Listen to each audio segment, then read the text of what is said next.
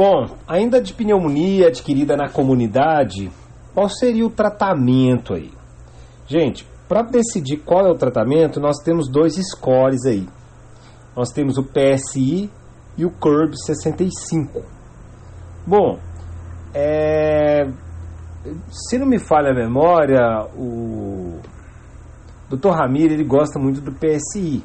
Só que o PSI você precisa de uma cola para você utilizar o PSI, né, galera? É muito difícil, impossível você conseguir né, o score de porte PSI aí, que é muitas, são muitos detalhes.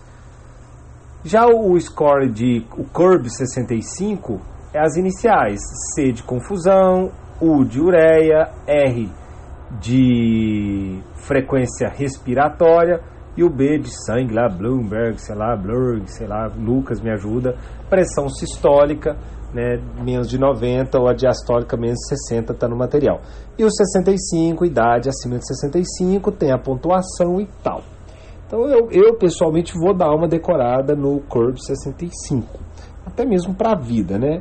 Mas aqui nós vamos falar o seguinte: o paciente ambulatorial, qual que é aquele paciente? É o paciente que tem pneumonia, porém os sinais vitais estão tá normal, as comorbidades que possa ter são estáveis, ele pode ter pneu, ele pode ser diabético, mas está estável, ele pode ser hipertenso, mas está estável. É aquela pessoa que consegue tomar medicamento em casa, totalmente lúcido, orientado.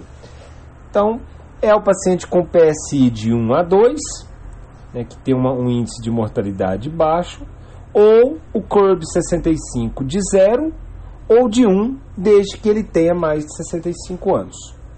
Então, esses são os critérios ambulatoriais, o tratamento ambulatorial. Você não precisa internar esse paciente. E qual que é o tratamento, então?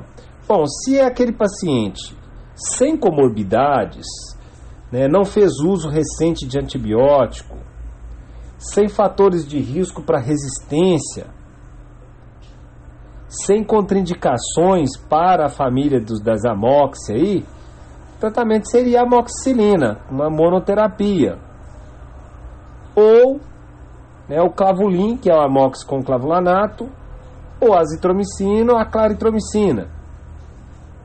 Tratamento aí amox ou o amox com clavulin seria 7 dias, a azitromicina de 3 a 5 dias e a claritromicina 7 dias. Se esse paciente tem comorbidade ou fez uso recente de antibiótico ou tem uma doença grave, né, é, é importante fazer uma combinação aí. No nosso material, todos os dois, mesmo sem comorbidades, com comorbidades, eles já indicam uma monoterapia aí. E essa combinação seria o que? Seria a amoxi com uma penicilina com um macrolídeo. Amoxilina com clare, amoxilina com azitromicina, clavulin com azitromicina e tal. Você tem a opção das quinolonas respiratórias, né, mas não é utilizado muito em idosos por causa né, dos, das rupturas de tendão, que é a coisa toda. E então é isso. Beleza. Você tem aí as quinolonas respiratórias, a mox, a levo e a, a, a como é que é gemifloxacina, né? Isso. Isso, isso. Você tem as quinolonas respiratórias. Mas eu, eu fico naquela. A moxi uma penicilina com macrolídeo. E quais são os critérios para internar? Vamos internar esse paciente. Bom, se ele tem comprometimento cognitivo, se ele não consegue fazer uso por via oral, se ele está saturando menos de 92% em ar ambiente, se ele tem um PSI acima de 3, se ele tem um CURB maior de 1 ou maior ou igual de 2 em pacientes acima de 65 anos, Nesse caso, se vai precisar internar, o tratamento seria o quê? Uma cefalosporina de terceira geração, uma ceftriaxona ou uma cefotaxima de 7 a 10 dias. Ou o Nazim, mais um macrolídeo. Ou seja, é, você tem a opção de fazer uma monoterapia com a cefalosporina, ceftriaxona ou a cefotaxima, ou o Nazim mais o macrolídeo. Qual seria a outra opção? Uma quinolona respiratória como monoterapia. Amox, Alevo, Então você tem algumas opções terapêuticas aí que você pode né, escolher para esse paciente que vai ficar internado.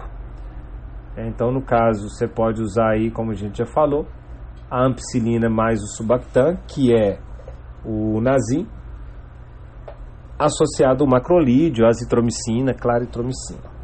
Beleza. Ou uma quinolona respiratória, a gente já falou quais são elas aí, né? Que seria a levo, a moxi ou a gemifloxacina, com monoterapia. E o paciente, quando eu vou decidir mandar esse paciente para UTI, chamar o Dr. Maurício e pedir vaga. Aquele paciente que está hipotenso, que não conseguiu responder a volume, um paciente que está com a temperatura abaixo de 36 graus, uma frequência respiratória acima de 30, uma relação da PaO2 por FO2 menor ou igual a 250, leucócitos menos de 4 mil, plaquetas menos de 6 mil, infiltrados multilobar. Então, se ele tiver três critérios desse aí, a gente vai mandar esse paciente para UTI. E o tratamento desse paciente? Bom, o tratamento igual o paciente que a gente precisou internar. Uma cefalosporina de terceira geração, ceftriaxone ou a cefotaxima, ou o Nazim, né, que é a, a ampicilina mais subactam, ou o macrolídeo, ou a monoterapia de uma quinolona respiratória. Aí existem alguns casos específicos aí que a gente não precisa entrar em detalhe. Se é uma bactéria resistente, o MARS que veio da comunidade, ele não tem história de internação e tal. Tem a clindamicina, vancomicina, nimesulida. E se é um paciente já com, com, com o MARS, que é o MRSA, porém não de comunidade, já de relacionado a uma passagem no hospital. Hum Aí a gente só vai usar o, o animesulido ou a vanco. Mas isso aí eu acho que é muito específico. E associado a esse tratamento, a gente vai fazer uso de outros medicamentos. Você pode usar né, o uso de anti-inflamatórios, você pode usar um corticoide, nesse caso um prednisona, se é por via oral, ou uma metilprednisolona. Ok, pessoal? Então a gente vai seguir esse protocolo aí também. Vou conversar com a doutora Carla e vou informar melhor sobre se ela concorda com esse protocolo, se a gente pode estudar por, em cima dele. Beleza.